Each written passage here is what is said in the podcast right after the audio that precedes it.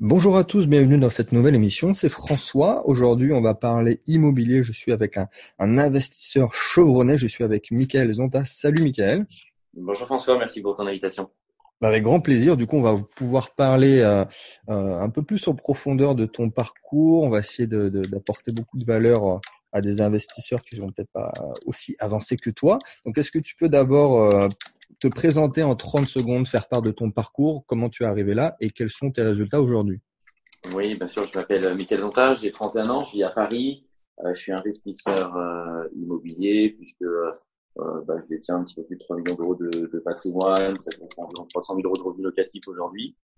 et je me suis rapidement aperçu il y a 7 ans de ça qu'il y avait des produits d'investissement et une façon d'investir dans l'immobilier euh, ancien qui permettait de dégager euh, des rentabilités extrêmement intéressantes. Et j'en ai fait euh, une société qui s'appelle investissementlocatif.com qui est présente dans plus d'une dizaine de villes aujourd'hui en France. Et pour donner quelques métriques, c'est 60 collaborateurs aujourd'hui et c'est plusieurs centaines d'opérations réalisées par an.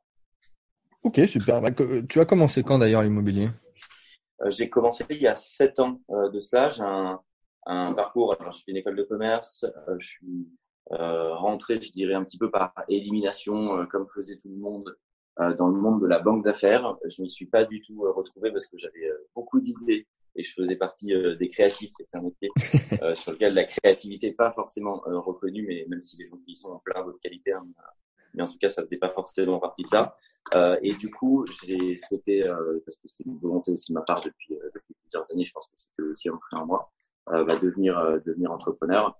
Euh, mais ça a été intéressant par la suite parce que j'ai vu aussi de l'autre côté de la barrière le monde du financement. Et donc, ça m'a permis aussi énormément de m'aider quand je me suis retrouvé dans la position d'investisseur et que c'est moi qui voulais lever de l'argent et le plus possible. Parce que là, j'ai 3 millions d'euros d'immobilier, mais j'ai entre 2 et 3 millions qui sont en, cours de constitution. et du coup, ça m'a permis de, aussi avoir beaucoup de techniques derrière pour pouvoir le faire. D'accord, donc tu es, tombé dans la marmite de l'immobilier grâce à ce parcours-là en amont, d'accord. Ok. Ah ouais, alors le, monde, en tout cas sur le monde du financement, après non, la, la marmite de l'immobilier, euh, c'est une anecdote que, je révèle dans, le livre que j'ai publié qui s'appelle L'immobilier Vivarance, qui apparaît à fin janvier. Euh, et en fait, autour de moi, que ce soit des salariés, des chefs d'entreprise, des gens en profession libérale, euh, quand je discutais avec eux de, de leur réussite uniquement financière, hein, il y a plein d'autres types de réussite, mais si on focalise sur celle-ci, euh, ils avaient tous le dénominateur commun de l'immobilier. Et je raconte une anecdote, je suis le grand-père de mon ami de l'époque, euh, qui, quand j'étais beaucoup plus jeune, qui faisait des chèques à sa, à sa famille, et ça m'a toujours euh, marqué entendu dans le sens positif, parce que je me disais, mais comment est-ce qu'il fait pour faire des chèques comme ça? Il avait la chance d'avoir une très belle et grande famille. Euh, et du coup, c'était euh, l'immobilier qui lui avait permis de faire ça. Et donc, euh, j'ai rapidement voulu aller à la source de ce phénomène qui permettait de faire des chèques à sa famille, parce que je trouve que c'est beau. Oui, j'imagine que c'est impactant. ok, super. Euh, alors, je voudrais aller un, petit peu plus loin avec toi. Alors, je suppose que tu as déjà dû faire des interviews, tu as dû parler un petit peu de technique. Euh, J'aime vraiment aller chercher ce qui est intéressant chez une personne, ce qu'il peut apporter en termes de, de valeur. Est-ce que euh, tu pourrais nous faire part peut-être de ta plus grande galère, en, voilà, toi qui es investisseur immobilier, euh, ta plus grande mésaventure et comment tu as géré cette situation? Oui, à titre personnel ou à titre professionnel? Bah, De personnel, peut-être que ça peut toucher un peu plus de monde au niveau personnel. Oui, ouais, ouais, bien sûr. Euh, le, le, les grosses difficultés que j'ai eues, c'est que je me retrouvais pas dans le, le système scolaire. J'ai eu la chance euh, de venir de la classe moyenne. J'ai euh, redoublé euh, mes études quand j'étais en première. J'étais plutôt en, en situation euh, d'échec scolaire. Euh, ça c'est potentiellement bien sûr pas plaisir du tout à ma famille. J'étais parti pour faire euh, du coup des études courtes. Et en fait, c'est une des plus grandes chances, c'est que j'ai fait tout un parcours en apprentissage parce qu'en fait, je vais essayer de trouver le meilleur euh, moyen de concilier euh, quand on est jeune, bah, entre guillemets, faire plaisir à ses parents et en même temps se faire plaisir à soi. Euh, n'aimais pas du tout l'école et c'est en fait ça s'est retrouvé être la plus grande chance, c'est que de mon bac plus 1 à mon bac plus 5, j'ai fait l'intégralité de mon cursus en apprentissage. Donc j'ai travaillé dans, pendant cinq ans vraiment en immersion professionnelle en plus de mes études. À l'époque, il y a dix ans, euh, quand je démarre et qu'en bac plus 1, je fais de l'apprentissage, bah, l'ensemble des gens que je connais hein, dans le cercle social, famille, amis ou autres, me disent mais je comprends pas, tu peux être plombier. Euh, En l'occurrence, en plus, je trouve que c'est un très beau métier d'être plombier. Euh, donc déjà, c'est une mauvaise image qui est donnée. Mais, euh, mais il y a dix ans, c'est vraiment en gros les métiers euh, manuels. Alors, ironie d'histoire, je trouve que dix ans après, euh, bah, en fait, c'est ces métiers manuels qui, en tout cas en termes de succès financier, gagnent plus que beaucoup de métiers intellectuels. Euh, D'accord. Aujourd'hui, c'est le côté positif. Ça, l'ensemble des, des, gens euh, disent bah oui, c'est vachement bien l'apprentissage. Euh, effectivement, tu commences à te faire un réseau professionnel. Bon, à l'époque, honnêtement, euh, et dans ma famille et dans l'image que ça renvoie, je suis plutôt le, le vilain petit canard je m'en fous un petit peu à l'époque parce que bah, je suis plutôt content, je suis payé pour faire mes études et je trouve que c'est une très grosse embellie. Je pense, je trouve que c'est encore le, vraiment un, un, succès aujourd'hui et c'est ça a une meilleure image aujourd'hui et c'est beaucoup plus démocratisé. Euh, mais à l'époque, je suis plutôt en situation de d'échec scolaire, plutôt mauvais canard dans, dans l'image sociale que ça renvoie. Hmm. Euh, le contre-pied de ça, c'est que en fait, ça m'a permis pendant cinq ans de côtoyer bah, des chefs d'entreprise, des managers. Et quand je me suis retrouvé sur le marché de l'emploi euh, puisque ça m'a permis en fait d'avancer dans le cycle d'études et donc de faire plaisir un petit peu à tout le monde euh, et d'avancer. Bah, je me retrouve en fait avec, j'ai l'impression en termes de maturité, bah, beaucoup plus de maturité que ceux qui ont fait euh, 3, 4 ou 5 ans d'études mmh après le bac et qui arrivent à ce moment-là sur le marché du travail. Et c'est une des plus euh, grandes chances de ma vie euh, d'avoir redoublé à ce moment-là et d'avoir essayé de, de trouver un, un, circuit pour rentrer plus rapidement dans le monde professionnel parce que la volonté de départ c'était de faire des études. Ouais, mais je suis, d'accord avec toi. Bon, j'ai pas eu ton parcours effectivement, mais euh, aujourd'hui, ça se voit. Tout ce que tu viens de dire, je, valide complètement. Et, tant mieux que ça aille dans ce sens-là aussi, dans, un sens. Euh, avec le recul, euh, si tu devais revenir peut-être voilà, 10 ans en arrière, est-ce qu'il y a des choses que tu changerais ou est-ce que peut-être tu aurais un, un, processus de la réussite qui serait différent euh, à mettre en place peut-être? Euh, oui, dans le, dans le parcours euh, professionnel, je verrai un petit peu plus rapidement euh, plus grand. Euh, dans le sens où à l'époque où quand je démarre ma société, euh, donc c'est une des galères professionnelles, bah, à la fin de la première année, je crois qu'on fait 40 euh, ou 50 000 euros de chiffre d'affaires. Euh, donc là, je réfléchis quand même à arrêter, puisque bien entendu, bah, je, ce montant-là, je me paye pas, hein, mais l'intégralité des charges de, de, fonctionnement d'une société à payer, j'ai pas de salariés. Euh, donc il y a quand même un petit moment de flottement euh, ou avec mon associé, parce que j'ai la, chance d'avoir euh, cofondé ça avec quelqu'un, et c'est aussi un facteur, un énorme facteur c'est d'avoir créé avec une personne avec laquelle euh, je suis très complémentaire, Manuel Ravier. Et du coup, euh, euh, j'ai vu, je dirais, potentiellement, mais c'est l'expérience, c'est normal. Je pense pas que quelqu'un ait une vision globale à, à 23 ans quand il crée une société, une vision nationale d'un projet ou autre. Euh, mais j'aurais l'ambition de voir un tout petit peu euh, plus grand et l'ambition de déléguer tout de suite et de moins être opérationnel. Il y a une phrase que j'aime bien, c'est qu'il faut travailler sur ses business, mais pas dans ses business.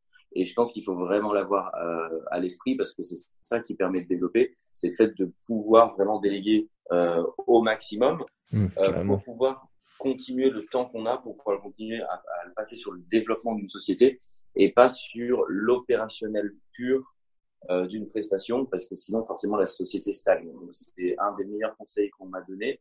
J'essaye toujours de l'avoir en tête, même s'il y a forcément toujours une part euh, de personnel, c'est dur de, de, de s'en dégager à 100%.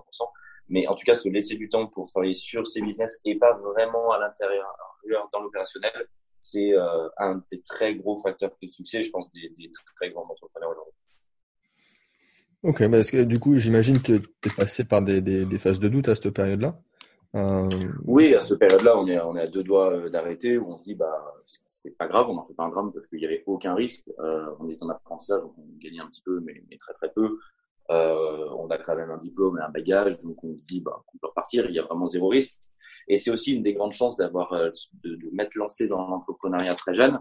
J'admire toutes celles et ceux qui le font, qui sont dans une situation avec des fois des crédits, avec des fois une famille, des enfants à mhm. nourrir, parce que c'est très difficile à ce moment-là de repartir zéro, parce qu'en fait, on a un confort de vie, un standing de vie qui est forcément plus haut que celui dans lequel où bah, je suis étudiant, euh, une piole de 10 mètres carrés, il y a un paquet de pâtes, il n'y a pas de problème. Quoi. Et je suis absolument pas malheureux du tout avec ça. Hein. En plus, euh, j'ai pas forcément euh, connu autre chose, et puis avoir une bande de copains, ça me suffit. Quoi.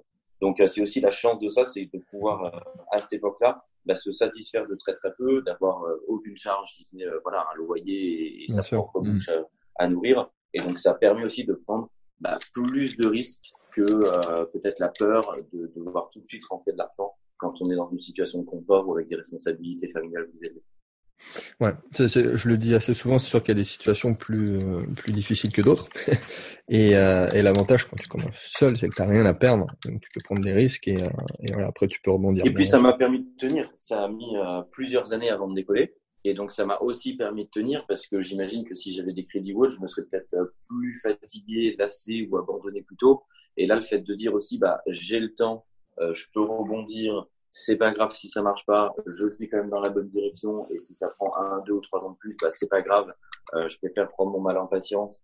Euh, et, et, poursuivre et persévérer, mais quand ça va marcher, euh, ça va décoller. Bah, c'est aussi la chance de plus on démarre jeune, plus on peut avoir cette perspective long terme c'est aussi la volonté que j'ai eue aujourd'hui avec la société, parce qu'on nous a plusieurs fois proposé euh, sur des investisseurs extérieurs ou des fonds de, rentrer au capital. C'est aussi cette volonté d'avoir dit, bah non, je préfère rester maître à bord. Si c'est un tout petit peu plus long euh, de développer, bah c'est pas grave, mais ça me permet aussi euh, d'investir massivement euh, à, à, titre professionnel hein, dans la société où je le souhaite, de prendre d'avoir la liberté de choix, de dire bah, s'il y a quelques activités ou des plans d'activité à l'intérieur du groupe qui à ce jour sont déficitaires, mais on sait pourquoi on souhaite les sponsoriser pour le service client, euh, pour plein d'autres choses, et pas avoir des investisseurs qui disent on conserve que ce qui est rentable et le reste on sous-traite ou on le sort pour les groupes.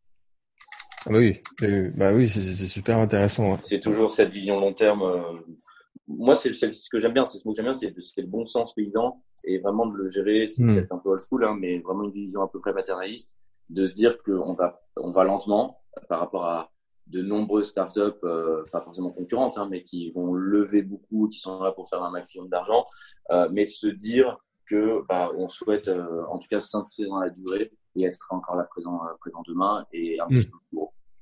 Bon, oui, après ça c'est un peu le fantasme de, de la startup, mais en tout cas c'est des très bons conseils pour peut-être les plus jeunes qui écoutent cette émission. Euh, ok, bah super. Maintenant, comment tu te vois euh, dans le futur. Comment tu vois ton, ton avenir? Est-ce que tu as des rêves? Comment tu te vois dans 20 ans? Ouais, le, la, vision euh, que j'ai de ce groupe immobilier aujourd'hui, euh, c'est que je voudrais qu'on puisse, euh, et c'est déjà le, le, cas, on va venir, on vient segmenter le marché pour en faire une marque euh, généraliste en investissement immobilier. L'idée, c'est de dire, euh, bah, aujourd'hui, vous voulez acheter votre résidence principale, on va parler du monde des professionnels, hein, sinon vous pouvez aller sur PAP, mais pour toutes celles et ceux qui souhaitent se faire accompagner, euh, bah, il y a le Centre 21, la forêt, etc. pour acheter de l'immobilier ou louer de l'immobilier bah, pour y vivre ou même potentiellement, pas de problème, hein, pour y investir. L'idée, c'est de dire, bah, on va venir segmenter le marché, on va faire une marque d'investissement généraliste sur l'ensemble des villes où on est quand même capable de, de, traiter un volume pour que ce soit bien sûr intéressant pour nous à titre de, de société pour pouvoir placer une équipe, mhm. euh, sur une marque généraliste en investissement immobilier. Euh, ça s'étendra euh, a priori demain, en tout cas c'est si on parle de rêve d'utopie ou de vision très long terme. Euh, ça s'étendra sur euh, un fonds d'investissement potentiellement sur des sociétés, sur des investissements dans lesquels la société va aussi et potentiellement des clients pourront venir euh, pour prendre une cote-part de projets euh, beaucoup plus ambitieux. Euh, avoir cette marque qui permet effectivement de traiter du clé en main pour l'ensemble des clients puisque bah, on accompagne plusieurs centaines d'investisseurs dans des opérations clé en main. Ils, nous confient de l'argent et on va s'occuper de dresser une opération de A à Z, leur trouver un bien qui permet de dégager une rentabilité plus élevée. Euh, on a un bureau d'architecture qui s'occupe de faire les plans, suivi de travaux, décoration, location, gestion. Et pourquoi pas demain, bah, dire si vous aussi vous voulez le faire tout seul, euh, avoir une activité de formation pour les gens qui souhaiteraient le faire tout seul mais bénéficier de notre expertise. Ceux qui souhaitent bénéficier de notre expertise, être propriétaire à 100%, bah, au travers de la marque qui existe déjà et, que je gère un investissement locatif. Et ceux qui disent, bah, je voudrais rentrer sur des projets euh, de plus grande envergure en détenir une quote-part et donc plus une vision gestionnaire de fonds pour les clients qui préfèrent euh, qu'on gère nous-mêmes l'opération en direct et dans la durée et que ce soit bah, de, la, de, la, gestion de fonds en, immobilier comme ça se fait de façon, de façon classique. Donc l'idée c'est demain de pouvoir couvrir l'ensemble de la chaîne avec cette vision globale. Ok, est-ce que tu te vois travailler encore, je sais pas, dans, dans 10 ans? Oui, bah moi j'adore ce que je fais. Honnêtement, c'est toujours la, le, paradigme, hein, mais le, fait de dire euh, le rêve un petit peu de tout le monde, c'est de gagner de l'argent sans travailler. Franchement, bien sûr qu'au fond, c'est un rêve que tout le monde souhaite. Mais c'est pas, je crois pas que ce soit euh, là où c'est tout le bonheur reste. Je suis fondamentalement le plus heureux du monde. En plus, l'interview, première vraie grande soirée d'entreprise qu'on a fait, euh, il y a 60 collaborateurs qui sont qui sont venus de, plus d'une dizaine de villes en France. Euh, réellement, professionnellement, je suis un des hommes du monde. ma chance d'avoir euh, démarré à deux, de pouvoir aujourd'hui euh, constituer une équipe, avoir aussi des responsabilités, mais euh, nourrir aussi ces gens-là, je le vois un petit peu, j'ai une vision vraiment paternaliste de ça. Euh, pour rien au monde, demain, j'arrêterai mmh. cette société. c'est une réalité. Alors, est-ce que je serai encore là à 70 ans comme tous ceux qui ne décrochent jamais C'est une autre histoire. Après, j'ai la chance d'avoir 31 ans. J'ai la chance d'être épanoui professionnellement, d'avoir beaucoup d'idées, d'avoir la chance aujourd'hui de pouvoir investir de l'argent pour développer ces idées-là au sein de, au sein de ma société. J'ai la chance d'avoir choisi les 64 personnes avec lesquelles, euh, lesquelles je travaille euh, et, et, qui sont formidables. Donc non, pour, rien au monde, c'est pas parce qu'il y a l'argent aujourd'hui euh, euh, que j'arrêterai de, j'arrêterai de travailler. Euh, on, on, en reparlera dans 10, 15 ou 20 ans, mais en tout cas, il y a, j'ai plein, plein d'autres choses à faire. Et même le fait aujourd'hui, tu vois, qu'on, qu'on discute après cette vue un petit peu juste euh, sur les réseaux sociaux, bah, je trouve ça formidable de pouvoir échanger avec d'autres entrepreneurs. Donc, euh, le sens de la vie, il est plutôt là pour moi que dans le fait de se lever le matin, d'avoir des sous et de se dire bon, qu'est-ce que je fais quoi. Ouais, ouais, ben je là, là encore, je, je partage la même vision que toi. Après, bon, j'imagine que tu as dû la recevoir aussi celle-là, mais euh, je l'ai reçue des dizaines et des dizaines de fois des personnes qui me disent mais voilà, si t'es vraiment euh, fortuné, si t'es vraiment euh, rentier immobilier, pourquoi tu continues toi? Pourquoi pourquoi tu t'essayes de, de, de partager, d'aider les gens si vraiment tu es riche euh, et pourquoi tu continues Alors bon, c'est c'est ce que tu viens de dire, c'est une phase aussi d'épanouissement, de, euh, de, de, vrai bonheur et d'être pas, de pas tomber dans la solitude, de pas partir à l'autre bout de la planète sur une plage privée, mais euh, c'est aussi le but de ta vie. C'était ma question suivante d'ailleurs. C'est en fait c'est le, le, défi de la vie. Le, le, le jour où, où, tu vas mourir que tu regardes dans le rétroviseur, bah tu peux être fier d'entre guillemets d'avoir rien fait ou d'avoir voyagé si tu avais de l'argent. Il n'y a aucun problème avec ça. Euh, franchement, dans un, un, des plus beaux jours professionnels, il y a, il y a le jour où j'ai acheté euh, mon premier bien, il y a le jour où j'ai signé le premier CDI, euh, et véritablement, le fait d'avoir réuni 64 personnes euh, hier, c'est ça rentre dans le top 10 euh, des plus beaux jours professionnels au niveau de ma vie. Et c'est ça que, que, au quotidien, il y a des difficultés, mais c'est aussi pour ça euh, que ça le fait. Après,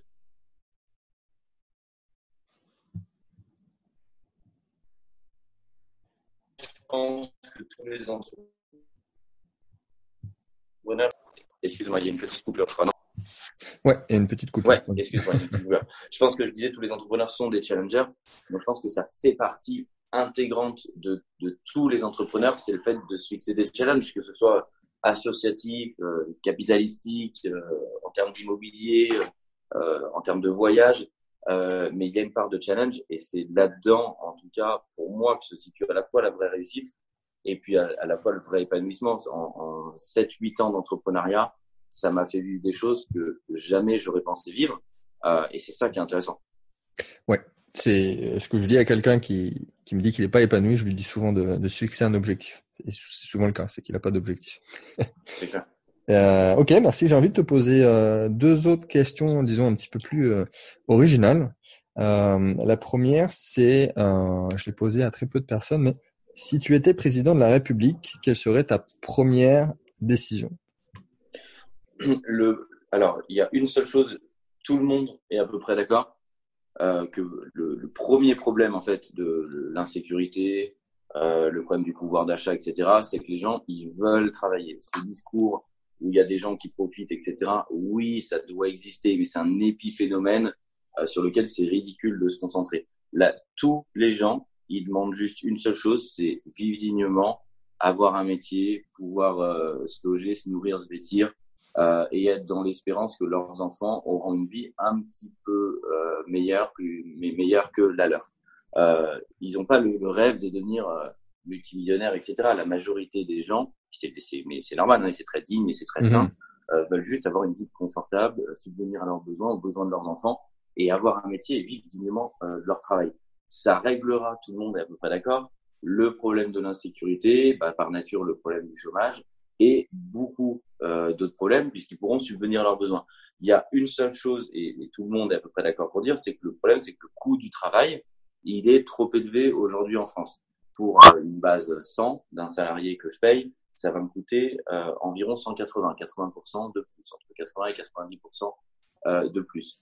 La réalité, c'est qu'aujourd'hui, l'État français, du coup, il y a plus euh, de, il y a plus de chômeurs. Du coup, c'est lui qui doit les financer au travers de ces 80%.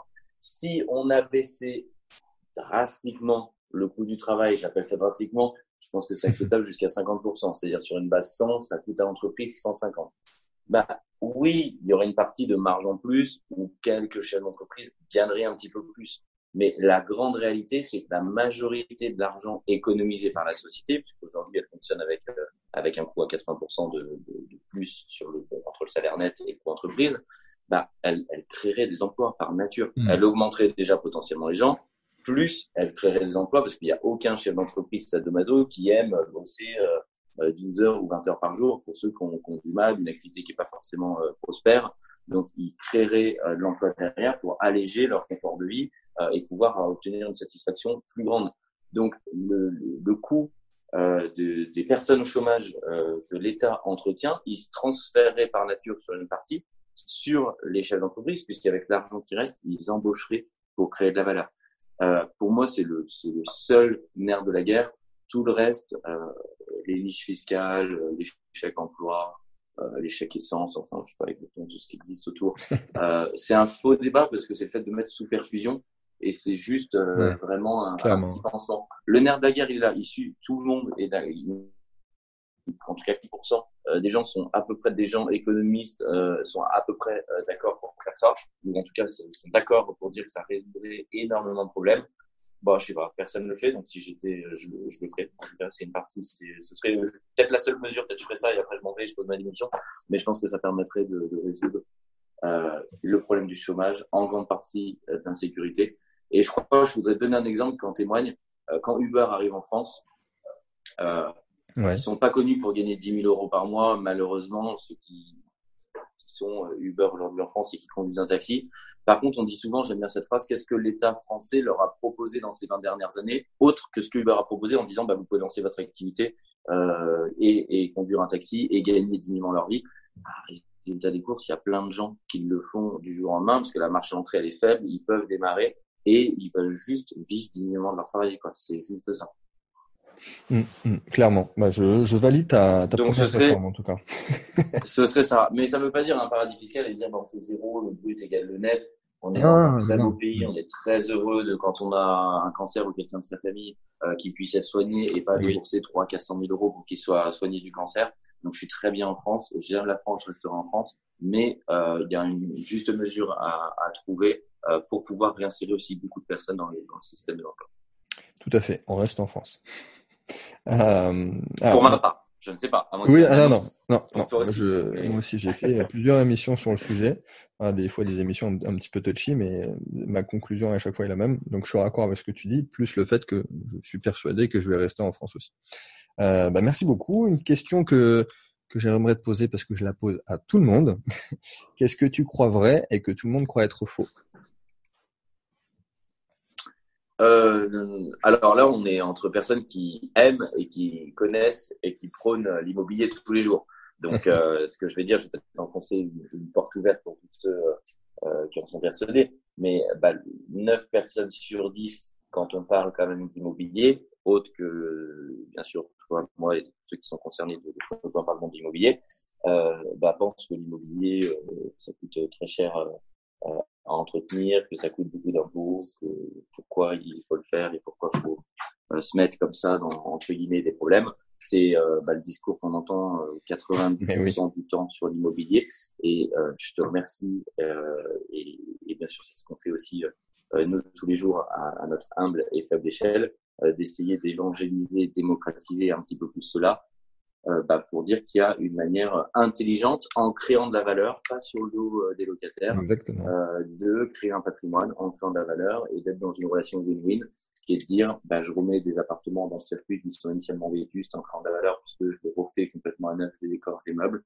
Euh, et bien sûr, parce que euh, je prends un risque, bah, j'en tire un profit, mais un locataire également, puisque c'est un appartement qui initialement euh, n'existait pas. Donc on est très heureux à notre faible niveau, mais de remettre sur le marché locatif chaque année plusieurs centaines d'appartements. De contribuer à la société. Tout à fait. Merci beaucoup, Michael. Euh, pour conclure, est-ce que tu voudrais peut-être voilà, donner un, un, un, dernier conseil général à, voilà, aux entrepreneurs, aux investisseurs, et, euh, et également quelle est ton actualité? Où est-ce qu'on peut te retrouver? Ouais, alors pour toutes celles et ceux euh, qui nous écoutent, euh, on oublie souvent, trop souvent les investisseurs restent focalisés sur la rentabilité directe euh, d'un investissement. Je voudrais quand même leur rappeler que c'est le dessus de l'iceberg, que le dessous euh, de l'iceberg, c'est la cote-part et le montant en valeur de remboursement qui rembourse tous les mois. Et j'aime bien prendre cet exemple forcément extrême.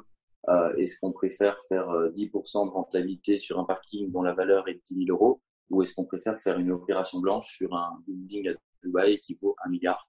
Puisque dans 20 ans, dans les deux cas de figure, on sera propriétaire de l'un ou de l'autre. Et généralement, quand on voit les choses comme ça, ben, on se rend compte que la majeure partie de l'enrichissement euh, passe par le montant tous les mois que je rembourse euh, mmh. en termes de capital euh, emprunté et amorti. Euh, et donc, il faut se concentrer sur la vraie marche à l'entrée de l'immobilier, qui est le financement et le fait d'arriver à lever de la dette plutôt que de perdre son temps et quelquefois s'épuiser à faire une, une opération tous les cinq ans euh, et qui va euh, générer euh, bien sûr 12% de rentabilité, mais alors qu'on aurait pu en faire deux, trois fois plus. Hmm. Potentiellement toujours sur une excellente affaire, un petit peu moins rentable, mais en bout de course, c'est les investisseurs qui raisonnent par la dette qui vont être les plus riches. et ce fonctionnement, il marche également en termes de, de financement de société. en témoigne le magnifique Patrick Drahi, un des hommes les plus endettés de France. Euh, et l'actualité, vous pouvez trouver toute, euh, toute l'actualité. Je suis très heureux de sortir euh, un livre donc, qui, est, qui est fini, là je l'ai sous les yeux et qui sera disponible au, grand public à partir du 22 janvier dans toutes les bonnes librairies, sur Fnac.com, Amazon également, qui s'appelle Vive l'immobilier et Vive la rente. Parce qu'après Vive la République et Vive la France, je voulais vraiment dire que l'immobilier et la rente, c'était pas un gros mot et que ça pouvait être également sur le signe de Vive. Tu évangélises l'immobilier encore une fois. C'est beau. J'espère. Super, bah merci beaucoup. On va essayer de mettre ça, tout ce qu'il faut aussi dans la description. Euh, je te remercie encore une fois et euh, n'hésitez pas encore une fois d'aller voir le, beau travail de Michael. Et on se dit à très vite. Ciao, ciao. Merci François. À bientôt.